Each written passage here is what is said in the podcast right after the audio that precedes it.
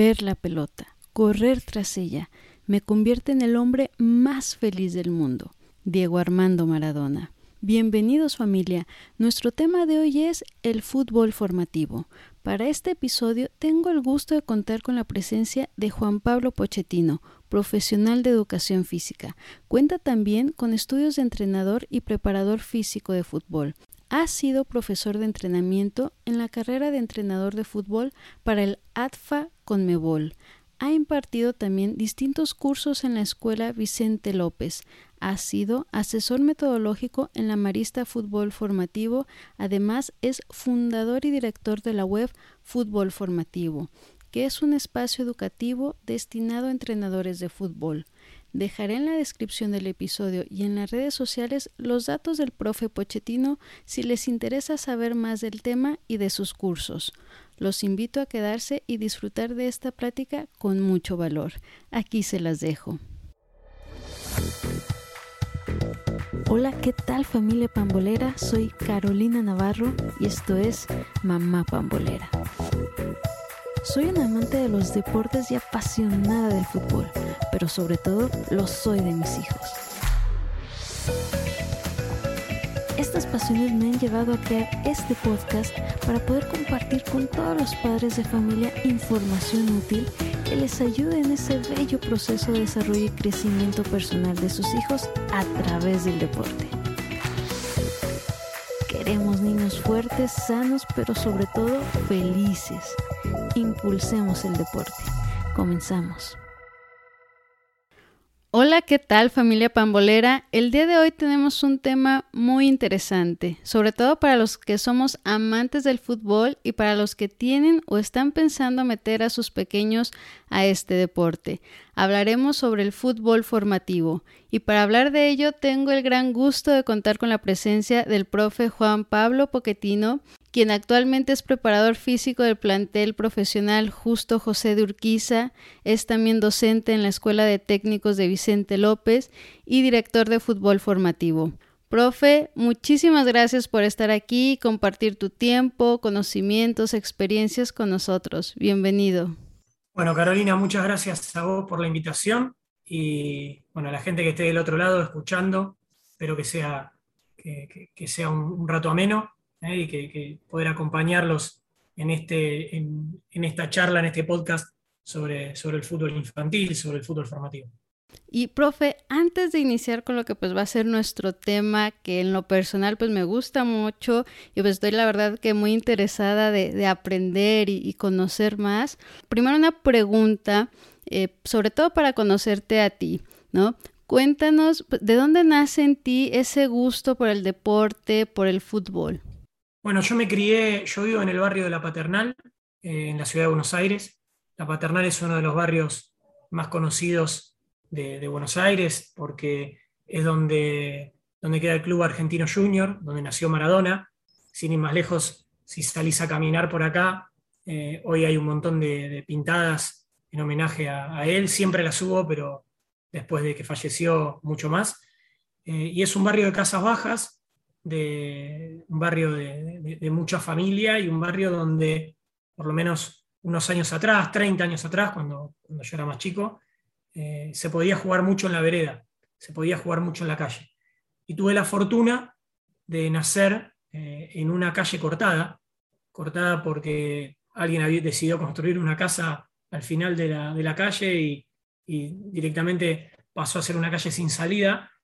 Y salir a la puerta de mi casa era eh, salir a, poder jugar al fútbol, jugar a la pelota, como decimos nosotros, a, lo que se valora mucho y hoy en otros espacios se, hablaba del potrero. El fútbol argentino tiene esa, costumbre de llamar potrero a lo que era el juego libre. Eh, bueno, en mi caso no fue potrero, potrero, pero sí fue un juego de la calle, donde eh, literal jugábamos en la calle y en la vereda, donde decidíamos nosotros con, con unas piedras o con unos buzos de donde estaban los arcos y había un arco que estaba en la mitad de la cuadra porque era una cuadra larga. Entonces vos como adulto con el auto llegabas hasta, la mitad de la cuadra y te encontrabas con, como con una clausura de la calle porque, porque nosotros decidíamos jugar al fútbol ahí. Y a partir de ahí, sumado a mis vecinos, que jugaban, que jugaban por ahí o que se acercaban de una cuadra, estaba la costumbre de que ese era el espacio donde muchos venían a jugar. Digamos, no era que solo jugábamos los que vivíamos en esa cuadra, sino que venían de una, dos, tres cuadras a jugar a la pelota, que para mí el concepto de jugar a la pelota eh, tiene una relación tremenda con el juego libre, con el juego de la infancia, con el juego eh, sin reglas, con, reglas, con códigos, digo sin reglas eh, planteadas desde, desde el adulto, sino con reglas y sentido común, que los pibes siempre lo hemos tenido. Si me, si me llevas para, para, ese, para, para mi infancia, hoy vivo a dos cuadras, y cuando la primera vez que me mudé, me mudé a una cuadra de ese lugar y hoy vivo a 200 metros de esa calle. Así que paso seguido, la miro con melancolía, viví hasta los, hasta los 12 años ahí y sigo viviendo en esta zona que hoy se juega un poco menos por, por un tema eh, de inseguridad y quizás hasta de sedentarismo y demás, pero sigue siendo un espacio donde, donde los vecinos nos conocemos todos con todos y, está la costumbre de, de a veces salir a jugar a la vereda. Y ojalá que no se, no se debería perder nunca esa costumbre. Sí, y me encanta, ¿no? Digo, la verdad es que ahora que, que lo mencionas, mm, yo también recuerdo mucho, eh, bueno, acá en, Guadalajara, eh, a mí pues, me tocó así que crecer muy cerca de, del estadio, ¿no? De, de, lo que es el Estadio Jalisco acá y me acuerdo perfectamente también ¿no? ver cada fin de semana a pues a todas las personas pasar rumbo al estadio después pues me mudé a otro lado de, de la ciudad donde pues ya era más complicado ver personas en, en la calle sobre todo jugando pero por ejemplo cuando iba de, de visita con la familia de Tepic o allá en León pues sí siempre era jugar ahí en la calle y cómo se ha dado, ¿no? Ahora precisamente lo que mencionas, eh, parte de la inseguridad en las ciudades, el sedentarismo que se ha ido perdiendo, cuando pues realmente esa es la, la esencia, creo yo, pues de, sobre todo del fútbol, ¿no? El jugar en la calle y con esas pues libertades y aún así con ese respeto, ¿no? De saber, como bien dices, ese sentido común de, de los niños y todo, pero qué padre y pues ahora sí que un tanto querer eh, volver a, ese tipo, pues ahora sí que volver a la base, ¿no? Que, que es ese el, el juego. Y pues entrando a lo que es tema ya en sí, que, que nos preocupa aquí, que nos interesa, cuéntanos en sí el, el concepto porque pues igual se puede escuchar o ver, ah, pues sí, el fútbol, ¿no? Como, como tal, que pues es el que ves en, en las pantallas, ahí en la televisión, en los estadios, etcétera. Pero, ¿qué es en sí el fútbol formativo? Mira, el, el, término es un término que por lo menos en Argentina no existía hasta hace algunos años. Eh, yo lo tomé en el año 2010 acá, históricamente se habló de fútbol infantil, fútbol juvenil, o se le llamaba inferiores a justamente lo que es eh, la, formación de futbolistas para llegar a primera división. Desde un concepto de, digamos, la primera era esto y todo lo, otro eran inferior a la primera. Recuerdo haberme criado, eh, perdón, formado como, docente de educación física y como entrenador de fútbol, leyendo mucho una, página web futbolformativo.es de España, eh, que en su momento terminó desapareciendo, estoy hablando año 2000, 2001, hasta el 2005, 2006, y yo en ese momento había empezado con una, con una página web eh, que se llamaba Fútbol Che, los Che como se conoce a Argentina también, entonces haciendo un juego de palabras, habíamos empezado a darle fuerza a la idea de Fútbol Che. Fútbol Che terminó siendo un espacio donde escribía y volcaba cosas que me iban gustando y principalmente tuvo mucha fuerza en el año 2006-2007 cuando hice el curso de entrenador. Volvía de clase y escribía cosas. Pero en un momento terminó, digamos, siendo tan amplio que me costó definir, bueno, esto era eh, como un debate más de café o no sé, pensar un debate si Maradona o Messi o cosas por el estilo, y esto es estamos hablando de entrenamiento, esto, esto es otra cosa, es más, digamos, es más profesional el debate o algo por el estilo. Y así terminan haciendo un poco fútbol formativo, eh, como web, a fines del 2010 como una especie, como un, fue como una web pensada para los alumnos del curso de entrenador primero. Empezar a subir apuntes, subirle eh, la ubicación y las direcciones para que ellos puedan ir a ver entrenamientos, que era la materia que yo tenía en el año, desde el año 2008. Aprovechando lo que sabía de tecnología, nació así. Cuestión que fue mucha la gente que empezó a leerla, por fuera de los alumnos, que eran 20 por año. Entonces le empecé a dar una fuerza aún mayor. Terminó pasando que ese concepto de fútbol formativo, eh, a través de la Conmebol y demás, empezó a hacerse fuerte en, América del Sur y principalmente en Argentina, que era un concepto más quizá de Colombia, de Venezuela, de otros países, pero no por lo menos de, la parte sur de Sudamérica. Eh, y cuando se hizo muy fuerte en el año 2016, 2017, ya la web tenía un cierto recorrido. Eh, en el 2016 eh, nosotros recibimos una mención de la legislatura porteña y habíamos superado el millón de visitas la verdad que yo hasta ahí no lo había, digamos, era simplemente un espacio donde compartía inquietudes o reflexiones o cosas que me gustaban, pero, pero me di cuenta que había mucha gente que quería algo por el estilo. Terminó tomándose ese término que era eh, más español, o quizá en México tenía más fuerza, pero que acá en Argentina no, y, y, hoy está instalado el término fútbol formativo acá también. Al fútbol juvenil e infantil ya se le empieza a llamar fútbol formativo. Obviamente, la, por momentos la globalización hace que, haya términos que, se empiecen a incorporar también. Eh, y por momentos está bueno, por momentos a mí no me gusta tanto. A mí, así como decíamos, la esencia del fútbol, hay palabras que a mí me gustan, eh, que son de acá y que me gustaría que se sigan manteniendo y que está bien que, que en México se llame de otra manera y que en España de otra manera, y así. Sin ir más lejos, pienso en la gambeta. La gambeta, que parece como regate, como dribbling, como de distintas maneras. Eh, acá es, una palabra hermosa y es la esencia del potrero, del juego libre. Entonces, que de golpe le quieran cambiar el, nombre al fundamento técnico más importante quizá, eh, y el fundamento técnico que, nos diferencia eh, a los argentinos de, otros lugares y, el motivo por el cual buscan argentinos, buscan brasileros para llevarse a Europa, me da la sensación que estamos traicionando nuestra propia esencia. Entonces lo pienso por ese lado. Hoy la palabra fútbol formativo está, está instalada y bueno, nosotros desde el año 2011 que estamos con este espacio, entonces también eh, nos terminamos siendo fuertes desde el momento que la gente empezó a buscar en Google fútbol formativo de vuelta y desaparece un espacio de formación de entrenadores, porque es eso, eh, es un espacio de formación abierto a, quien quiera estudiar y con cursos bien concretos, cortos, entonces está bueno y hay muchísima gente que nos conoce por eso.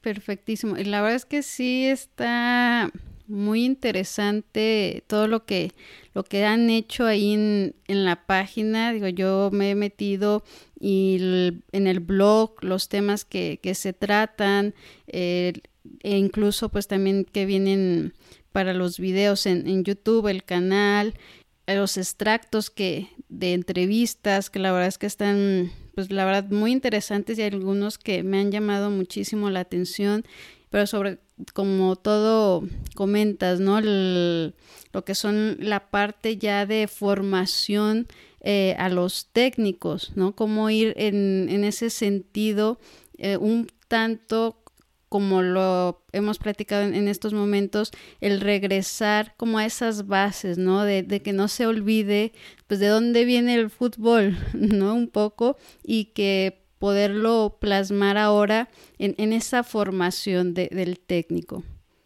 Totalmente. Para mí, la, esencia de todo, eh, y cuando hablamos con, con los entrenadores, los que están estudiando y demás, la esencia de todo es no olvidarse del nene que fuimos y, a partir de ahí eh, pensar siempre en los entrenamientos. Que, la esencia del entrenamiento, de la sesión de entrenamiento, el protagonista principal sea el futbolista y no el entrenador.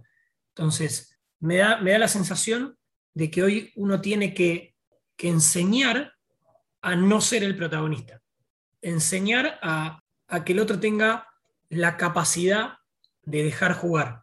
Eh, por eso es que el enfoque hoy de iniciación a través del juego corre al docente como el que sabe, digamos, y la educación, ya hablo hasta de las escuelas primarias, en otro momento el docente era el único que sabía y el alumno era el, era el que estaba totalmente vacío de conocimiento y venía a aprender. Y hoy las nuevas formas de, enseñanza, las nuevas metodologías, plantean eh, el, aprendizaje de otra manera, a través de la reflexión, a través de, teorías eh, mucho más constructivistas, de descubrimiento guiado, de que uno llegue a, la respuesta no porque alguien te la dice, sino porque vos la, la terminás, eh, creando la propia respuesta. Te, te, terminás dando cuenta que quizá la sabías o que alguien a través de una orientación hizo que la descubras. El aprendizaje es significativo cuando uno termina eh, generando su propia respuesta y no, es el adulto que te dice esto es así, así, así, y vos lo estudias de memoria. Cuando de golpe vos lo incorporaste o lo reflexionaste o lo descubriste, el aprendizaje tiene un valor adicional. Entonces, eh, por ahí creo que va hoy este proceso. Correr al adulto del rol protagónico y cederle a los jugadores esta, este, este momento, este rol. Sí, y la verdad es que está, pues todo lo que mencionas muy interesante porque definitivamente creo que el niño al fin y al cabo, sobre todo pues los que van apenas iniciando, que les llama la atención porque lo ven en la televisión o porque ven a los primos, al papá, a la mamá que están con el balón, que están jugando, o ven a otros niños en, en un parque a lo mejor, pues lo que les atrae es precisamente pues eso, ¿no? El ver a ver qué están haciendo, a ver el jugar. Y ahora sí que algo que me queda muy claro es que los niños sobre todo pues aprenden mejor jugando. ¿No? Y, a veces eh, sí como que perdemos el piso eh, de que, por ejemplo, pues llevamos a, los chiquitines a la academia de fútbol, por ejemplo, ¿no? Y pues ya igual los queremos ver acá pateando el balón como Messi o como Ronaldo o algo así, cuando pues realmente lo primordial y literal, pues el inicio es que conozcan el, el juego, ¿no? Para que se puedan ellos también como pues enamorar de, de eso, que les llame más la atención, que lo quieran hacer y no pues ya como esa forma pues estructurada del entrenamiento como tal. Pero a ver, tú cuéntanos pues esta parte formativa de, del fútbol, sobre todo en esta iniciación, eh, cómo pues puede ser esas etapas de desarrollo pues en los niños en, en el fútbol. Mira, eh, habría que partir, digamos, de, entender que el fútbol es un deporte simple, es un deporte fácil, con, pocas reglas. Eh, a ver, tiene, tiene 17 reglas, pero vos con poco ya, ya sabés jugar. Con una pelota y dos arcos, ya jugás. Si por algo te equivocás, no te lo penaliza, como otros deportes, que no te permiten entrar al área, que no te permiten estar tres segundos en un lado, que no te permiten no sé, que si se te cae la pelota es punto para el otro equipo. El fútbol es un deporte simple eh, y eso es lo que lo hace popular. Tiene también eh, algunas cosas claves que uno a veces por pensar en el, juego colectivo, que el juego colectivo es el juego principalmente de los adultos, entender lo colectivo, eh, nos estamos olvidando de la esencia. La esencia del fútbol, a mi entender, es hacer un gol. O sea, vos tenés la pelota digamos, eh, las reglas dicen, gana el equipo que hace más goles. Entonces, si vos podés hacer un gol, deberías hacerlo, no es que deberías pasarla. Eh, muchas veces hay ejemplos que, pongo o que traigo de cosas que me fueron pasando y pienso también este, en este aprendizaje significativo que te comentaba. Si a mí alguien me cuenta una anécdota, no, me, no, me, no le incorporaría tanto como las que viví y las veces que me golpeé contra la pared. Eh, obviamente es una forma de decir, pero que a través de de una situación decís, ah, claro, por ahí va, por acá va la cosa. Por ejemplo, quizá a veces uno pone reglas por querer favorecer el juego colectivo y no, termina siendo lo mejor. O sea, alguien que está solo frente al arco, pero que la regla decía que la tienen que tocar todos para que vale el gol, y no hace el gol porque todavía falta que la toque otro, estamos perdiendo algo esencial. Si vos podés hacer el gol, tenés que hacerlo. Si, si digamos, si vos eh, podés eh, rematar, hacelo. Lo pienso desde el, desde el momento en que la palabra más linda de este deporte es gol. Digamos, rara vez un nene sueña con sacar un lateral. no, va a soñar a la noche o se va a ir a acostar con, despejar una pelota en la línea. el, sueño de todos siempre ha sido ese. Después, que no nos haya dado la capacidad y algunos tengamos que, reinventarnos o hacer otra cosa, es distinto. Pero la palabra gol viene del, del inglés goal, que es objetivo. O sea, el objetivo del fútbol es que la pelota entre en la meta. Y cuando uno grita gol, está gritando que cumplió el objetivo. Entonces, partiendo de eso, hay que hacerlos jugar mucho y hay que hacerlos gritar muchas veces gol, porque es la palabra más linda de todas, y ya van a ser adultos para que cueste muchísimo hacer un gol. Entonces, con pequeños ejemplos, digo, a mí me gustan que los partidos terminen, no sé, 5 a 5, 6 a 6, que todos hagan goles, que haya mucho grito de gol. Hablamos de que al final del entrenamiento uno debería plantearle eh, no si ganó, si perdió, sino si se divirtió.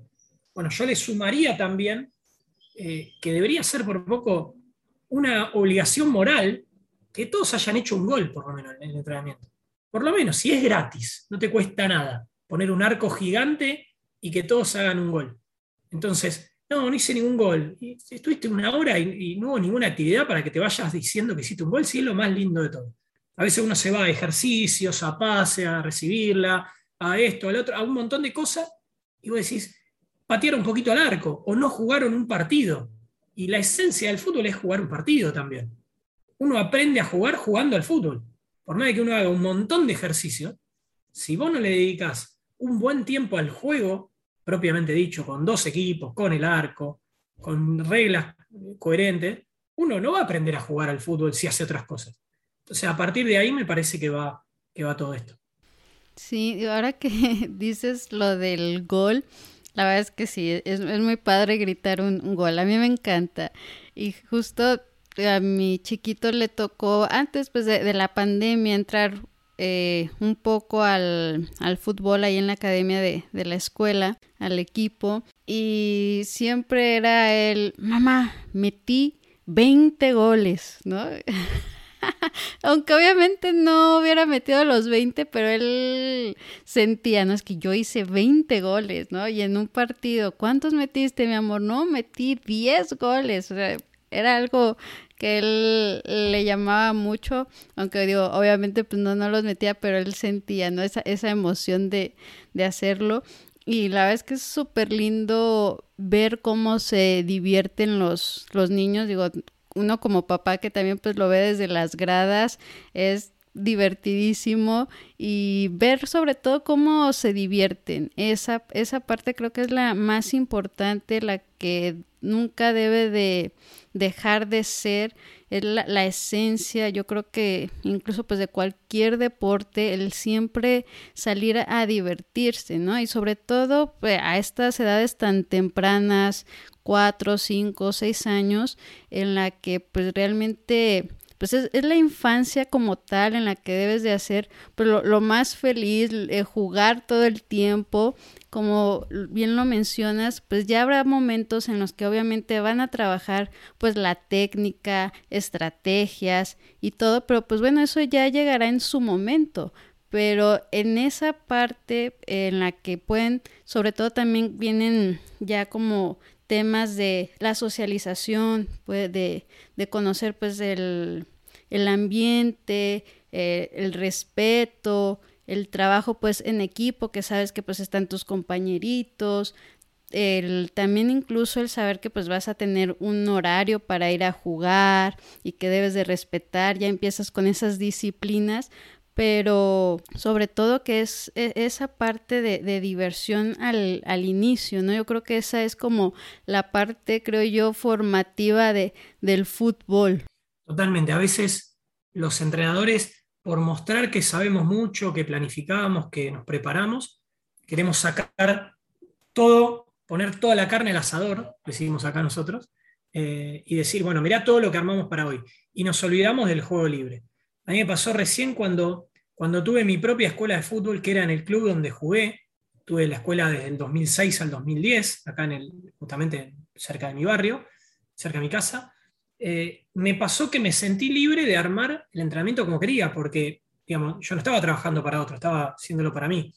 Y eh, luego de la, hablando justamente de pandemias, hubo un tiempo de reflexión con la pandemia de la gripe A, que había sido un parate en el año 2009, si no me equivoco, que con, un amigo que trabajábamos juntos, Marcelo Saavedra, que, él tenía un grupo y yo otro, nos habíamos dicho, bueno, nos bajamos, bajamos el ritmo, tuvimos un parate de dos semanas, aprovechamos para repensar algunas cosas y coincidimos en la necesidad de eh, dejarlos jugar, que cuando llegaran al club tuvieran 10 minutos de juego libre, porque era lo que veíamos que cada día se jugaba menos. Entonces llegaban y no sabían qué hacer, porque tenían la pelota, tenían la cancha libre y siempre, por lo menos lo que sentía era como que estaban esperando que, nosotros le digamos qué hacer.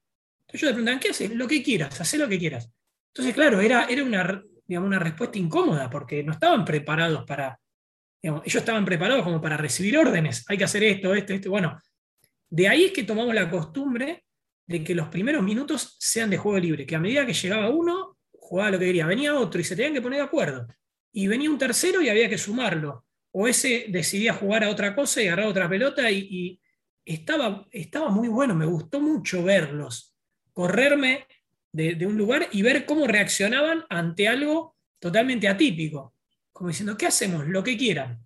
Diciendo, acá tienen la pelota, la cancha y los amigos, hagan lo que quieran. Eh, fue raro, fue raro, pero fue, fue lindo verlos desde, otro rol, a ver cómo actuaba cada uno, quién era líder, quién era más sumiso y esperaba, eh, quién decía que quería jugar algo y, otro decía otra cosa, y quién, quién terminaba imponiéndose en la decisión. Si uno por buen compañero decía, dale, juguemos lo que querés vos, otro, si se enojaba, no, jugamos a esto que dije yo o no jugamos nada. A veces uno necesita esos espacios para, para conocerlos. Así que de ese lado, Totalmente, vos hacías la mención de, los valores que se aprenden. Y sin ir más lejos, eh, el hecho de ganar o perder es, algo trascendental, porque ellos vienen de la familia que es muy probable que, digamos, la mamá, el papá, están todos queriéndolos sentir bien y que ganen, y a veces los hermanos o los primos son los que te, los que te van empapando de la realidad, que te hacen, que te hacen perder, enojarte, pero depende mucho eso también eh, cómo está conformada la familia, qué tan acostumbrado estás a ganar o a perder, que es distinto a que te dé lo mismo ganar o perder. Uno siempre juega para ganar, a todo. No, es divertido jugar contra alguien que no te quiere ganar. Lo divertido es ganarle a alguien que te quiso ganar. Pero una vez que terminó el partido y te tocó perder, bueno, aceptar la derrota y, entender que, fuiste superado por el motivo que sea y que, bueno, vas a tener revancha de vuelta. Eso también es parte de los códigos, los valores, entender que alguien gana. Y si uno gana, el otro es porque el otro perdió. Eh, no, pueden ganar todos cuando hay dos equipos. Eh, así que desde ese lado también lo pienso. Sí, híjole, y la verdad es que me encanta porque eso que hacen ya me parece como muy revelador, ¿no? Así tal cual lo dices, puedes ver quién se toma ese papel del líder, quién es el que empieza como a ver, vengan acá, a organizar, porque pues tú les das ahora sí que la, libertad y es definitivamente muy revelador, empiezas a ver las características de cada uno que a lo mejor igual ya en el entrenamiento eh, estructurado y todo igual y no veías. Entonces como que ahí se dan más cosas. A lo mejor aquel que tenía, no sé, de defensa, pues en ese momento de libertad hasta sale goleador, ¿no? Una cosa así. Entonces la verdad está padrísimo y yo creo que sí se necesita pues más de ese tipo de, de reflexiones en, en, los entrenadores, en los profesores, eh, que puedan ellos tener esa conciencia de que al final de cuentas pues es un juego, ¿no? Y que pues ya ha llegado el momento, pues como lo hemos mencionado, pues sí se va a tocar la parte técnica y todo, pero darles esa libertad y que les va a permitir también a ellos tener esa retroalimentación y conocimiento de, de los niños. Totalmente, mira, mientras que hablábamos me iba acordando situaciones, pero ya no, las estoy pensando eh, solo desde, mi rol cuando trabajé, eh, cuando me tocó trabajar con chicos. Me, voy a los momentos donde jugaba de pibe y pienso, eh, no solo armábamos los equipos, y no venía un adulto a decir, no, tenés que jugar vos con, con este, este y el otro. Jugábamos y teníamos la capacidad de armar equipos parejos, porque no había nada más aburrido que un partido desparejo. Digamos, ganarle a otro fácil no era divertido. Ponerle que se juntan los cinco mejores contra los cinco peores. No tiene gracia. No, no, no está bueno, digamos, ganar fácil. Entonces, si de golpe, históricamente, los dos mejores se separaban, era como que no podían jugar juntos, porque eran los dos mejores, pero esos dos mejores querían jugar juntos. Entonces empezaban como otros desafíos. Bueno, nosotros dos, contra todos ustedes, era como que era un, era un reto. A ver, dos contra seis, a ver si le podemos ganar. Eh, somos ocho, pero no juguemos cuatro contra cuatro, juguemos dos contra seis o, o tres contra cinco. Empiezan como empezás vos a emparejarlo y cada uno termina sabiendo cuál es su rol en, un equipo. Eh, a veces cuesta aceptarlo, pero uno termina sabiéndolo. Nosotros le llamábamos pan y queso a la manera de elegir en el, juego libre. Eh, separan los dos capitanes, los dos que iban a elegir, empezaban a avanzar con una pisada una, vez cada uno y el que terminaba pisando al otro, alejados se iban acercando, eh, empezaba a elegir en, esa forma de elegir, en ese pan y queso, que el que ganaba, vos decías pan, queso, pan, queso, ibas avanzando, el que vos empezabas a elegir, y mientras que esperabas que te elijan, terminabas conociendo claramente cuál era tu, lugar en ese grupo. Si te eligen primero, te sentís importante, si te eligen último, era, era una desgracia. Era un, digamos, te tocaba el corazón ser uno de los últimos que te elijan bueno, desde ese lado, ni que hablar, ni que hablar, las cosas que, uno como chicos eh, hacíamos, íbamos decidiendo, eh, y a veces entender que, tenían que jugar todos, que había que completar, o, que si a uno no lo dejaban jugar, ver qué hacían los demás. No, que él no juegue, ¿por qué no juega? también. ¿O por qué no puedo jugar? Decía el que no lo querían dejar jugar. Todo eso también es, es parte de la formación que, estaría bueno que no se pierda y que creo yo hoy deberían generarlo las mismas escuelas de fútbol, esos espacios.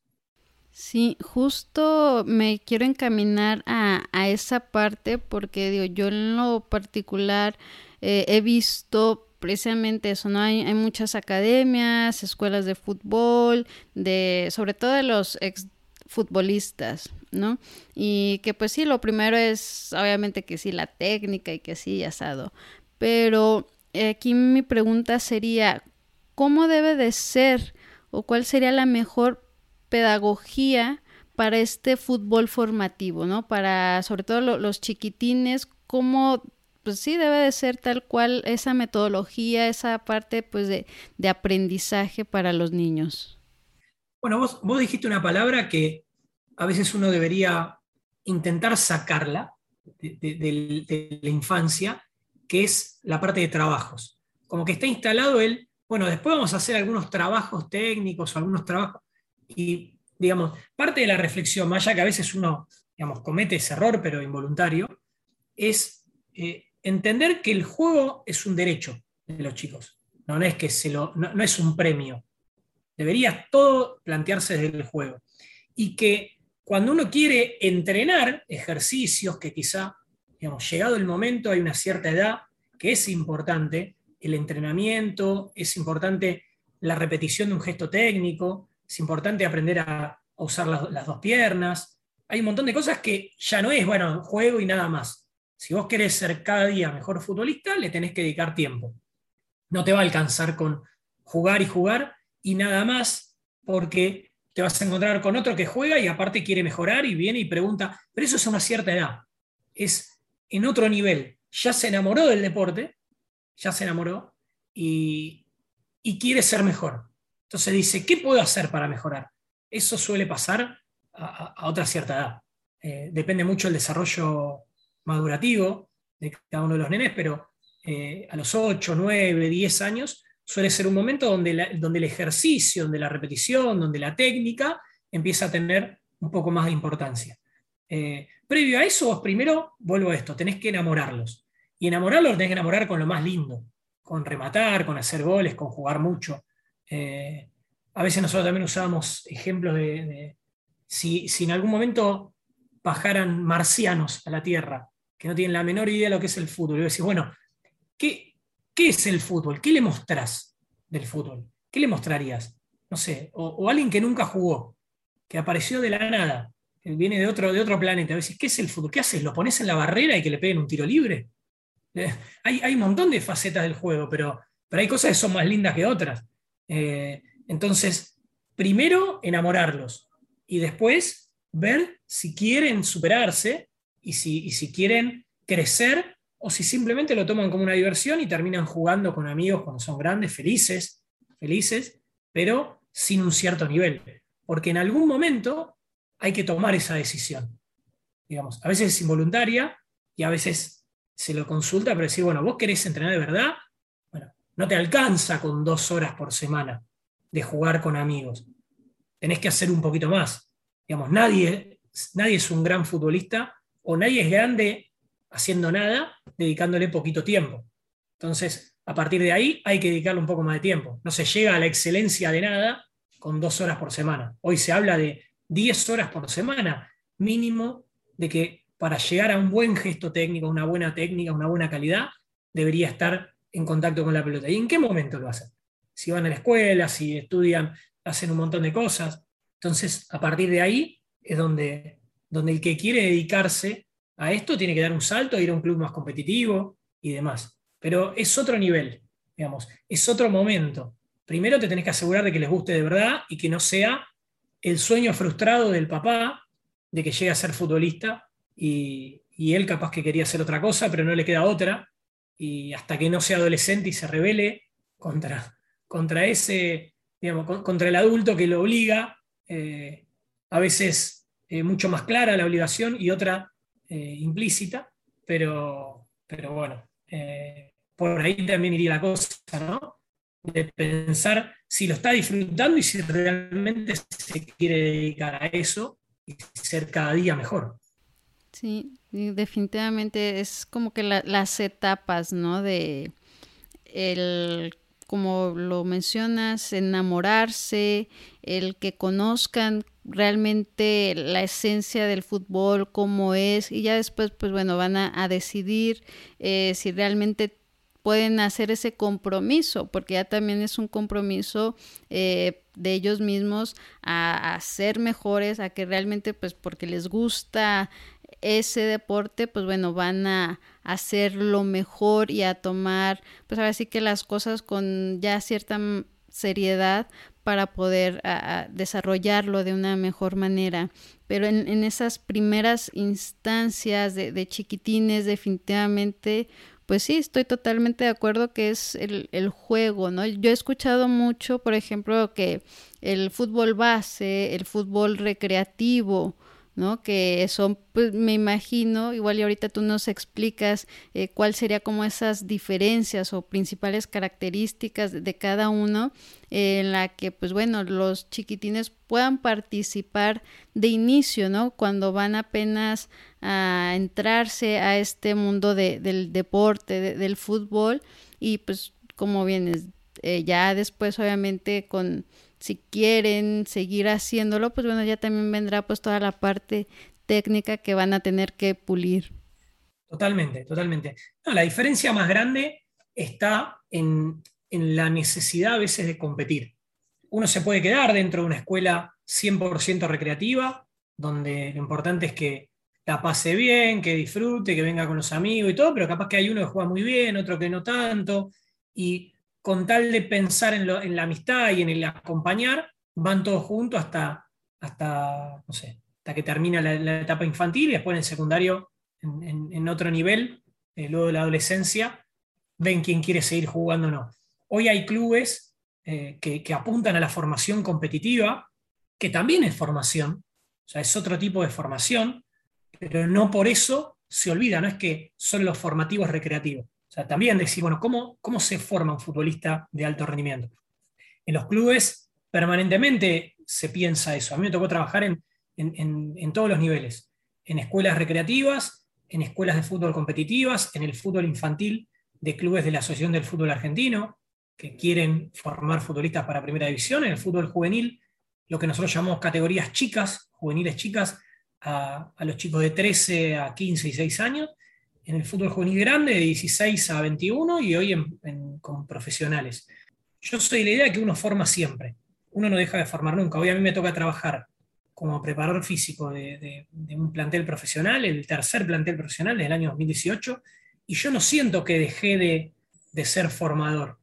Eh, obviamente tenés otras maneras de hablar, de, otros problemas que te surgen también, pero, pero no es que porque el jugador ya debuta en una primera división, ya está, ya está formado y listo. Recién arranca la carrera. Sin ir más lejos, nosotros, estando en Argentina, la posibilidad de que, de que un futbolista viva de esto, eh, que se dedique a esto y que viva bien, es altísima. Porque eh, hoy el fútbol argentino tiene más de 3.000 futbolistas en el exterior, que son profesionales. Sumado a todos los que viven acá, quiere decir que uno, uno tiene muchas posibilidades. Pienso hoy en España. España vive recibiendo extranjeros, México mismo vive recibiendo extranjeros, contrata extranjeros. Entonces, la, la posibilidad de los chicos se forman en España o México es mucho menor que en Argentina. Y eso se, se, va también mamando en el día a día.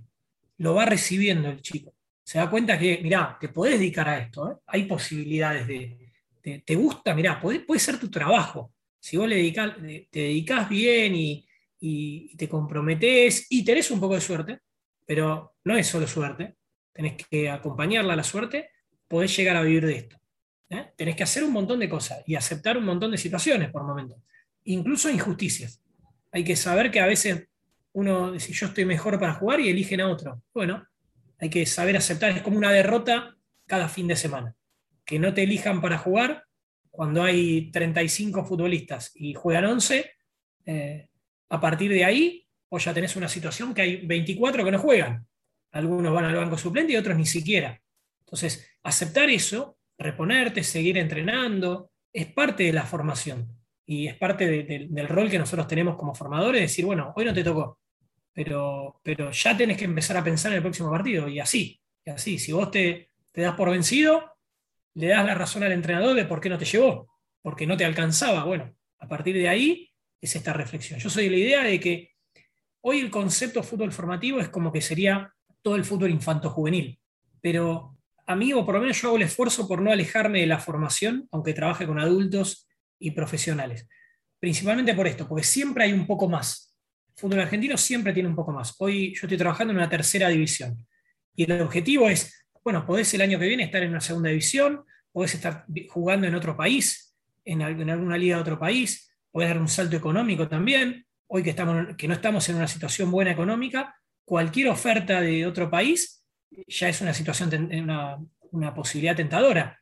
Entonces, a partir de ahí, prepárate, porque si te llega esa oportunidad, a vos te tiene que, te, tiene que, agarrar preparado. lo peor que te puede pasar es que la oportunidad te llegue y no hayas estado preparado y la pierdas por no haberte preparado. Si, si la perdés, pese a haber dado tu 100 y no la pudiste aprovechar, bueno, también es una posibilidad, pero te quedas tranquilo con vos mismo de que hiciste todo para, para, para ganar. Bueno, perdiste. Eh, te toca otra vez volver para adelante. Sí, híjole, y la es que buenísimo todo lo que dices, porque definitivamente, y no creo que solo queda en, el, en la cancha de, del fútbol, ¿no? Yo creo que esto se puede replicar en, en, la vida misma, ¿no? Creo que siempre vamos a estar en continua formación las personas, ¿no? Y sobre todo pues cuando tienes esos sueños, cuando tienes metas, pues te vas a ir preparando de alguna u otra manera para poder lograrlas, ya sea queriendo ser jugador profesional eh, de cualquier deporte o un profesionista, lograr cierto puesto en, alguna empresa poner tu propio negocio y, no sé, querer exportar, etcétera, siempre te estás preparando, siempre tienes que estar en esa constante formación, siempre hay algo en lo que vas a poder mejorar. Esos eh, detalles que a lo mejor ahorita pues flaquean o que son ese talón de Aquiles de uno, los defectos de algo,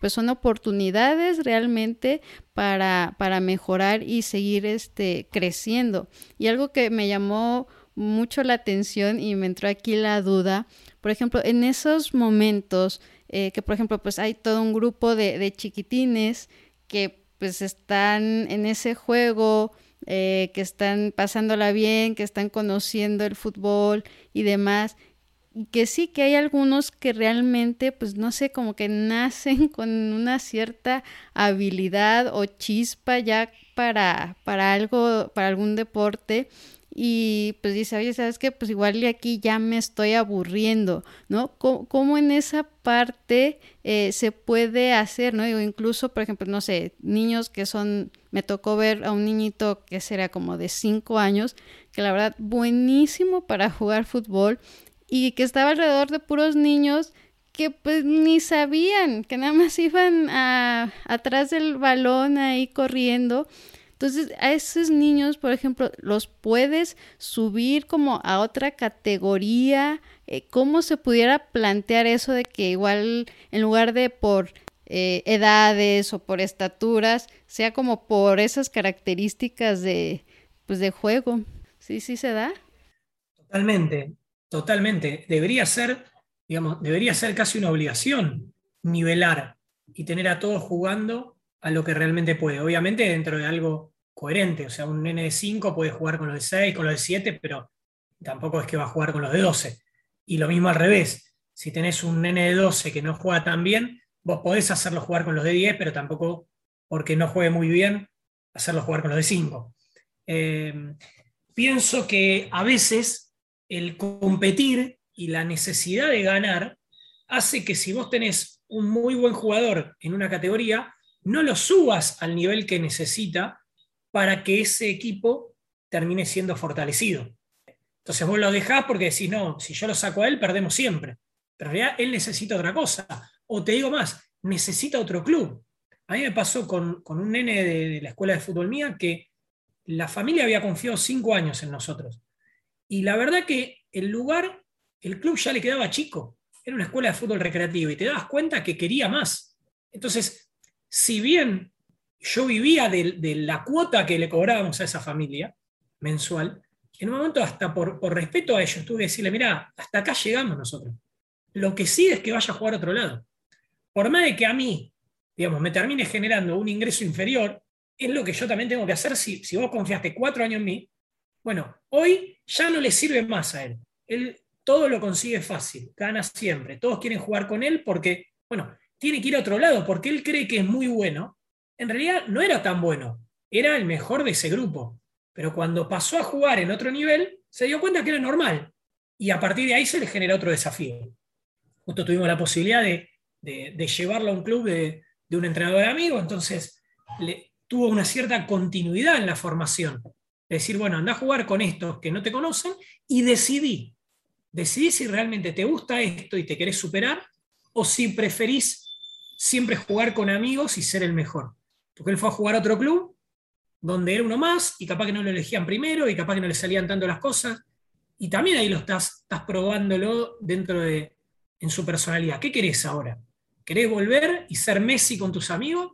¿O querés superarte y darte cuenta de que, de que no eras Messi? De que eras uno normal.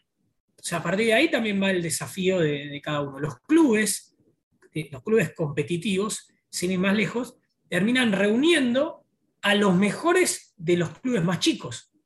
Y se juntan todos, yo te decía, estos 35 que se juntaban, que yo tenía en el fútbol juvenil, estuve del 2015 al 2017 en el Club Tigre, eran los mejores de su fútbol infantil, pero se juntaban en el fútbol juvenil y era como juntar las cartas, mezclarlas y empezar a dar de nuevo. Porque de golpe el que era el mejor de su club de barrio, el mejor de sus amigos, el mejor de su colegio, acá era el número 35 en nivel. Y le costaba hasta ser citado, hasta ir al banco. Y bueno, ahí es donde uno tiene que, que intentarlo otra vez. Lo que me decía vos, Carolina, también iba, iba de la mano que los mismos clubes competitivos suelen tener niveles. Eh, los clubes hoy del fútbol argentino competitivos tienen el, equipo A, que juega lo que es la Liga AFA, AFA es la Asociación del Fútbol Argentino, y tiene una liga paralela de, un nivel inferior, donde los que todavía no tienen la capacidad de jugar ahí, juegan acá. Pero es que ese que, que a los 13, 14, 15 años juega en la otra liga no llega. Todo lo contrario. Hay muchos que como se le respeta el proceso, quizá a los 16 años dan el salto y ahí están listos. Más en esta edad de los 12 a los 15 años, que hay una diferencia enorme desde lo físico del crecimiento, y que algunos son adultos con 13 años y otros todavía son nenes. Entonces, es importantísimo nivelar y que cada uno juegue donde lo necesita. Sí, definitivo. Y por ejemplo, profe, eh, algo que, que, me interesa saber cómo debe ser el perfil de, un entrenador, sobre todo para este fútbol formativo, fútbol base, infantil. ¿Cómo es que se debe de ser el, perfil adecuado para, porque al final de cuentas eh, los entrenadores pues son personas muy muy importantes en la vida de los chiquitines porque pues no solo pues los enseñan a, jugar, no solo les enseñan lo bonito del deporte, lo bonito del fútbol, sino que pues son personas que literal están tocando las vidas de, estos pequeñines que les va a dar ya sea ese enamoramiento o ese adiós, ¿no? Totalmente. Bueno, primero, quizá la palabra entrenador no sea la ideal. Quizá a mí me gusta el, concepto de docente de formador. Me da la sensación de que, de que en el fútbol infantil eh, uno termina guiándolo a los chicos eh, y acompañándolos. Entonces, hoy se habla mucho de un rol docente-formador más que el concepto de entrenador. Si bien es un juego de palabras, no, no, es un detalle menor quizá dejar la palabra entrenador pensando en los entrenamientos puros o, en, la parte más, más orientada a la competencia, que uno cuando lleva a, sus hijos a una escuela de fútbol, se encuentre con una coherencia similar a lo que pasa en la escuela. Eh, uno más o menos va a la escuela y, sabe con qué se va a encontrar, pero cuando va al club, no. Como que tiene que hacer una selección de clubes para decir, bueno, ¿qué es este club? Es un club que está, que, tiene una formación parecida a la escuela y va a ser coherente con lo que yo quiero, o lo estoy metiendo en un lugar que parece que si no ganás es un drama eh, o que, o que está prohibido perder. Todo eso va, de la mano. Eh, entendiendo esto que dijimos unos, minutos atrás, nadie juega a perder, pero hay que, hay que aprender a perder también. Es un juego de palabras raro porque algunos lo discuten. No me gusta el concepto de aprender a perder, dicen algunos. No estamos diciendo enseñar a perder. O, quizá el concepto de, bueno, ¿qué pasa cuando pierdo? No, pasa nada. Digamos, hay revancha el próximo partido. Eh, siempre hay revancha. Quizá uno puede ir al extremo y decir, no, bueno, si pierdo una final de una Copa del Mundo, dentro de cuatro años hay revancha, pero sé que es muy difícil. Y sí, es cierto. Es cierto, volver a jugar, digamos, la sensación a veces de ser derrotado en un nivel altísimo, sabiendo que, la revancha va a estar dentro de tanto y que cuesta tanto llegar hasta ahí, eh, son frustraciones grandes. Pero, digamos, uno, si se pone a pensar, juega, ve un torneo de fútbol infantil, perdieron y a los cinco minutos los nenes ya están pensando en otra cosa. Están jugando, están jugando otra cosa. Se quedan ahí dando vuelta, se están riendo y a veces se quedan más en el problema de haber perdido o los entrenadores o los papás. Y, los, los, pibes se olvidaron y es parte de, entender y acompañar eso también.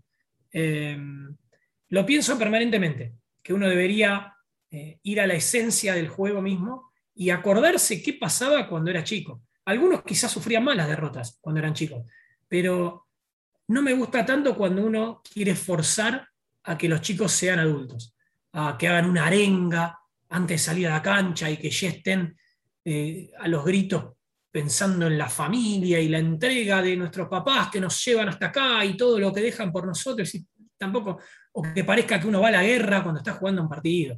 Entonces, eh, hay que me da la sensación de que hay que ir, cuando hablamos de la esencia, hay que ir a eso, a, que, está bien, no quise perder. Bueno, perdí, me puedo enojar unos minutos, pero después ya está.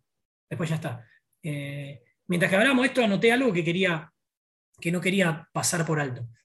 Que en los recreos de la escuela, nosotros también hemos jugado con, con nada, un recreo que duraba 5 o 10 minutos, se armaba un partido rapidísimo, con una hoja de papel, con un trapo, con lo que sea. Eh, el partido duraba 5 minutos, nosotros lo jugábamos como, era, como la final del mundo, y bueno, y terminaba. Y sí, la revancha la tenías el próximo recreo, pero ese rato que volvías al aula y que tenías al que te había ganado, que te estaba mirando y te sonreía, era, era, la, era una sensación de, de derrota muy grande. Eso es muy difícil de enseñárselo. Eso se transmite y va mucho en lo social también. Vuelvo a lo mismo. Hay, hay países o sociedades que no lo tienen tan así, ese, ese drama perder. Eh, solo por lo menos acá en Argentina, eh, el perder es un drama. El perder es un drama. Eh, por momento exagerado, pero, pero es parte de la realidad con la que nos vamos criando y que dicen los que terminan eligiendo futbolistas argentinos o, sudamericanos, si uno quiere, pero, pero voy a, la experiencia o lo que conozco, que es lo que les gusta, que no les da lo mismo ganar o perder. Pues si bueno, a nadie le da lo mismo, sí, pero estos tienen un plus, pero porque nos criamos desde, desde el recreo de la escuela, en que está mal perder y que, vas a dejar hasta lo último. Cuando uno se encuentra con alguien que le da lo mismo ganar y perder, si no, no, este no entendió nada. Como diciendo, vos tenés que hacer todo por ganar y bueno, perdiste, perdiste.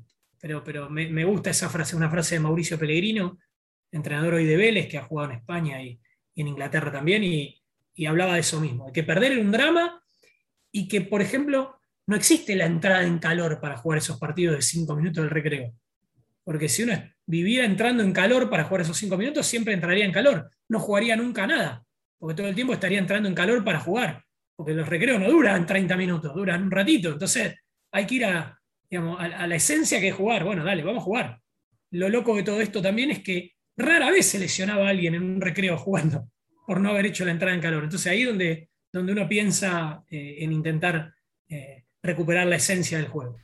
Sí, la verdad es que me sacas una sonrisa porque sí me remonto a, mis tiempos, a esos recreos en los que de rápido te organizabas y, jugabas. La verdad es que era algo padrísimo, ¿no? La verdad es que sí son recuerdos que aún en los años que, que van pasando y demás, pues siempre los tienes por lo que viviste, por esa emoción que, sentías, pues todo lo que te hacía realmente sentir eh, el jugar, ¿no? Y era realmente algo padrísimo.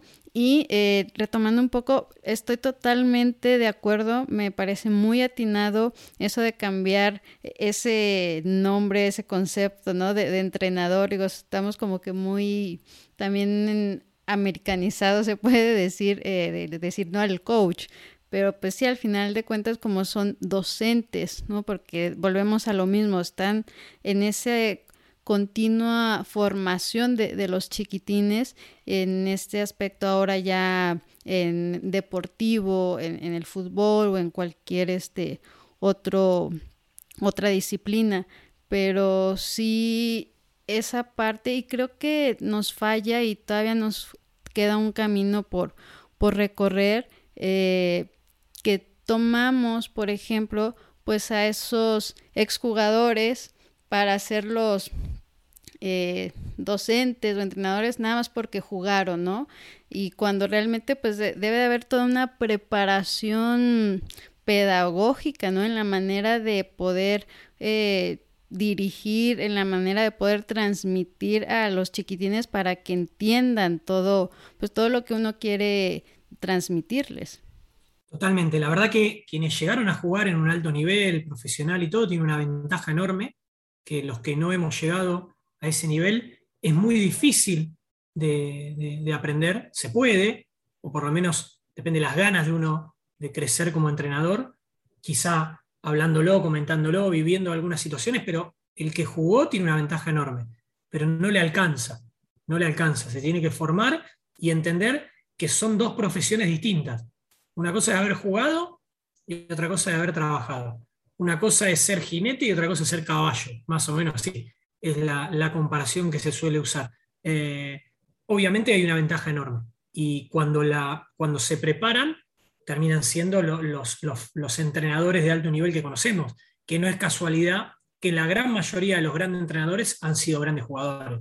Pero hay un montón de excepciones que cada vez son más, que desde, desde sus ganas de crecer y de saber esa desventaja quizá de no haber jugado y de no ser conocido o que nadie te esté esperando, uno sabe que tiene que, estar 100% eh, preparado y aprovechar esa oportunidad también. Justamente que hablamos, lo hablamos del lado del jugador y lo hablo también del lado del entrenador. Eh, uno tiene que prepararse muchísimo para que en algún momento, en alguna situación, algún club competitivo te elija a vos por sobre uno famoso, que el, directivo, el dirigente tiene un cierto respaldo si elige a este que tiene un nombre en el fútbol, bueno, puede fallar. Si elige al otro es una apuesta y puede que después le termine, eh, le termine cayendo la responsabilidad a quien lo elige. Pero bueno, uno para eso tiene que prepararse y demostrar que, eh, digamos, no, es una apuesta eh, ciega, de decir, bueno, ah, tiro la ruleta y veo lo que sale. No, no, que estás preparado y que te puede ir bien, mal, puedes ganar, perder o empatar, como todos, porque nadie gana siempre, ni los jugadores ni los entrenadores, pero que, que vos estás preparado para esa oportunidad. Sí, definitivamente, eso es como que clave en todos los aspectos, como bien dices, tanto jugador como eh, preparador, estar siempre atento y listo, formándote también para poder tomar esas oportunidades. Y profe, por ejemplo, hoy en día que pues bueno, estamos con, con lo de la pandemia y que vivimos también temas de inseguridad, de sedentarismo, ¿cuál sería el mayor reto que enfrenta el fútbol formativo? Yo creo que eh, haber vivido la pandemia, yo, soy padre de dos hijas que, también han hecho, hacen actividad física, hacen distintas, hacen deporte, hacen eh, otro tipo de cuestiones artísticas y demás. Mis hijas tienen nueve y cinco años. Y el año pasado yo lo veía con el, con el humor, con la, con, la, con la privación a ser feliz era quedarte dentro de tu casa y no poder jugar, no poder divertirte, eh, no poder sonreír. Y nosotros en un momento, hasta que nos, acomodamos, nos ordenamos, empezaron a hacer algunas actividades en ese momento por Zoom, pero, pero cambió el humor, les cambió el, día, saber que, volvían de a poquito a algo. Y lo mismo fue cuando ahora empezamos a volver presencial nuevamente eh, y se empezaron a abrir de a poquito las cosas con protocolos. Y en ese sentido, lo he dicho el año pasado mucho, me saco el sombrero con todos los entrenadores que han mantenido a, los nenes y a las nenas eh, felices en tiempos de crisis, porque si a los adultos nos costó entender lo que estaba pasando, eh, ni me quiero imaginar eh, lo que ha pasado con, los más chicos. Entonces, a partir de ahí es, el análisis que hago, que, que el club terminó por momentos entrando a las casas que, todos los padres hemos conocido un poco más a los entrenadores, hemos visto a quién le interesaba cómo estaban de ánimo, que, lo importante no era solamente qué tal jugaban, sino cómo, cómo la estaban pasando, o que se sientan acompañados, que sientan que, está bien, había algunos cambios, pero que, la vida seguía. Así que me parece que, que por ahí fue la esencia del año pasado y de a poquito empezar a volver a la normalidad. Sí, yo creo que esa parte cómo la extrañaron los pequeñitos, definitivamente, ¿no? El verse con sus amiguitos, el jugar y todo, sí, para ellos fue como que un golpe pues muy fuerte y todavía, ¿no? Que, que se extrañan.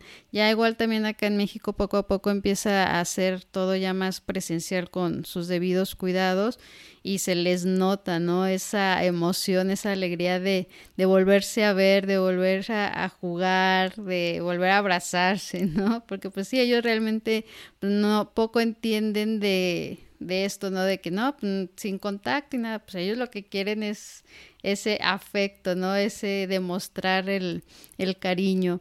Y, profe, ya este, un poco para cerrar esta gran plática que realmente pues, yo, yo me iría de largo porque es algo que, que me encanta eh, este tema, pero pues bueno, también entendiendo y respetando los tiempos. Dos preguntitas. La primera, eh, ¿Cuál ha sido la mayor enseñanza que le ha dado el deporte? Bueno, eh, a, mí el, a mí el deporte me, dio mis mejores amigos y me acompañó mucho en, la adolescencia, eh, en un momento que suele ser un momento de, grandes cambios a nivel personalidad. Eh, yo siento que me, que me acompañó en un momento clave, en el momento donde Vos, mencionabas el rol del formador y cómo acompaña a las familias. La adolescencia, que es un momento de, cambios y de, por momentos, de, reflexión sobre el rol de la mamá, del papá, y que a veces uno se cree muy grande y todo, el, entrenador termina ocupando ese rol y es, es la parte que, que a mí me parece fundamental que los chicos en la adolescencia tengan un espacio adicional a lo que es la escuela. Eh, un, espacio de pertenencia, decir, bueno, yo me dedico a esto también. Eh, algo que los, que, los ayude a que no todo es la escuela, eh, ni tampoco todo es el club, pero tener otro espacio. Me parece que es fundamental. Y desde lo personal, sin ir más lejos, hoy los padrinos de mis hijas son, fueron amigos míos de, fútbol, del, club.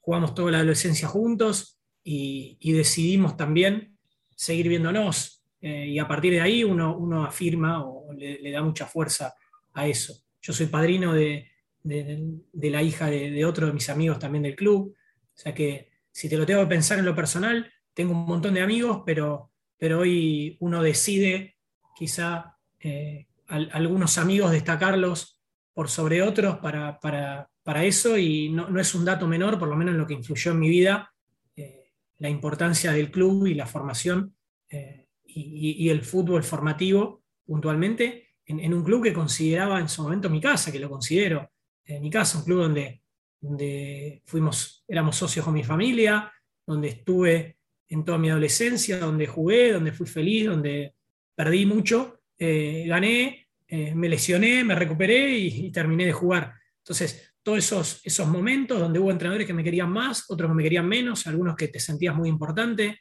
otros que aprendías justamente a, entender que un compañero era mejor que vos. Eh, eso también es, es parte de la educación, mirar capaz un partido afuera o varios partidos afuera, porque, porque tenés un compañero, un amigo tuyo que es mejor, y simplemente aceptalo y, bueno, que, esa vara alta que te pone el, el compañero que compite el lugar con vos, te ayude a superarte y en algún momento eh, que, te elijan a vos. Eso también es parte, así que eh, para mí fue, un espacio central y que considero que hoy de este lado, del lado formador, considero que hay que hacerlo con, hay que prepararse, hay que hacerlo con, profesionalismo. Son muchos, muchas familias que se nos acercan al fútbol juvenil a pedirnos ayuda, eh, porque porque no tienen, porque, porque los pibes no le dan bola, no, le prestan atención, eh, y vienen como diciendo, mira, lo único, que, lo único que quiere es jugar al fútbol, como diciendo, si no me ayudas, lo pierdo. Entonces necesito que le digas que tiene que estudiar, que tiene que hacer esto, que y ahí es donde aparecemos nosotros como diciendo, mira, vino a hablar tu mamá, vino a hablar tu papá, ¿cómo vas a hacer? ¿Cómo vas a hacerlos sufrir a ellos, que son los que más te quieren? Ese, ese rol que uno termina ocupando cuando, cuando la autoridad de la familia entra en un estado de confusión, por una cuestión lógica de, la adolescencia, eh, es clave que el entrenador esté listo para acomodar las ideas y para hacerle entender eh, quién es la gente que más lo quiere.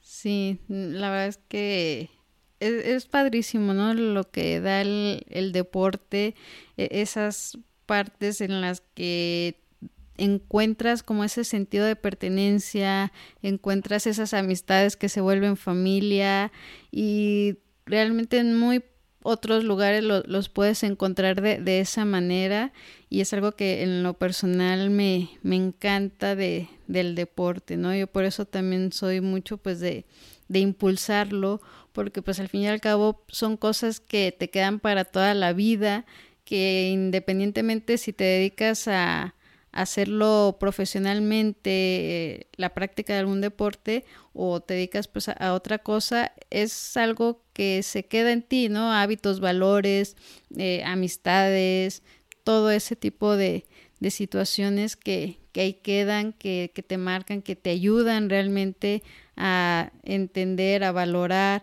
y que sirven también pues de herramientas para poder en, en el futuro salir adelante, ¿no? Y la, última pregunta, que esa siempre la, hago a mis invitados, ¿cuál es tu frase favorita? Uy, qué difícil, pero te, voy a... No, estaba preparado para esta, pero voy a ir a una que, la gente que siga fútbol formativo la conoce porque terminó siendo bandera, y es el, el concepto de que el conocimiento se comparte. Soy de la idea de que saber mucho, pero no saber transmitirlo, no es saber mucho. O sea, vos sabés cuando, cuando al otro le llegás. Si vos sabés, no sé, 100 y el otro recibe 10, vos no sabés 100. Porque si en, el momento de la comunicación al otro no le llegás, digamos, no, no, es efectivo. Eh, desde ese concepto es que se armó fútbol formativo, desde, desde la idea de compartir el conocimiento, bueno, digamos, mejor, peor, a algunos les gustará más, menos, pero de, sentir eh, que, lo que, lo que uno sabe, eh, uno es más feliz compartiéndolo, transmitiéndolo y haciéndoselo llegar a otro. Terminó siendo una frase de cabecera, una frase de bandera de fútbol formativo, muchos la han tomado también, se multiplicó eh, y, me da una felicidad enorme que por momentos se esté dando vuelta y que se la relacione con, este espacio que, ya lleva más de 10 años y, que, y que crece día a día. Me, me, encanta. La verdad es que e, es, muy cierta, la verdad, y digo, también con, con esa me, me quedo porque al igual, ¿no? Yo un tanto en querer seguir aprendiendo y sobre todo el llevar, el compartir con otras familias todo ese conocimiento de, de profesionales como ustedes para poder precisamente impulsar que, vayan y metan a, sus niños, a los pequeños, a hacer deporte, que vean pues todas estas cualidades, bondades que, tiene tan bonito, eh, pues también así eh, se empezó a, formar este podcast, ¿no? Con, con, esas ganas de compartir pues todo lo que los profesionales pues nos enseñan y todo. Y Profe, mil gracias, la verdad, nuevamente por, por tu tiempo, por compartirnos pues todas estas lindas experiencias, pues estos aportes tan importantes y cuéntanos, ahora compártenos más bien eh, cuáles son tus datos, tus redes sociales, en donde te podemos encontrar para quienes quieran seguir eh, conociendo y quien esté interesado pues en todos estos talleres, diplomados, etcétera, que tienes en tu web. Bueno, el espacio lo van a encontrar como fútbol formativo en, todas las redes sociales. Eh, como decías vos, está el canal de YouTube. El año pasado la pandemia nos llevó a, la televisión, a hacer seis programas de televisión en lo que es la televisión por cable, pero que obviamente hoy por YouTube y por redes sociales se multiplica. Y después a mí me pueden encontrar como profe Pochettino, que, es, como, como, estoy en, las distintas redes sociales, así que encantado de encontrarme con, con alguno que llegó hasta el final del podcast y si llegó hasta el final vale, vale doble. ¿eh? Así que el que llegó hasta el final le agradezco, le agradezco por dos. Perfectísimo. Pues nuevamente, muchas gracias y como lo dice el profe, muchas gracias por llegar hasta aquí. Cuídense y recuerden, impulsemos el deporte. Hasta el próximo episodio. Muchas gracias familia pambolera por acompañarnos el día de hoy. Espero hayan disfrutado y servido la información que hoy platicamos. Los invito a que visiten nuestra página web www.mamapambolera.com, donde estaremos compartiendo en el blog toda la información relevante. También los invito a suscribirse al podcast desde la plataforma de su preferencia y también seguirnos en nuestras redes sociales Facebook, Instagram, Twitter como arroba mpambolera. Me encantará leerlos y saber sus opiniones. Y si consideras que el contenido le puede ser de utilidad a alguien, por favor no dudes en compartirlo. Gracias nuevamente, un abrazo grande familia y los esperamos para el siguiente episodio.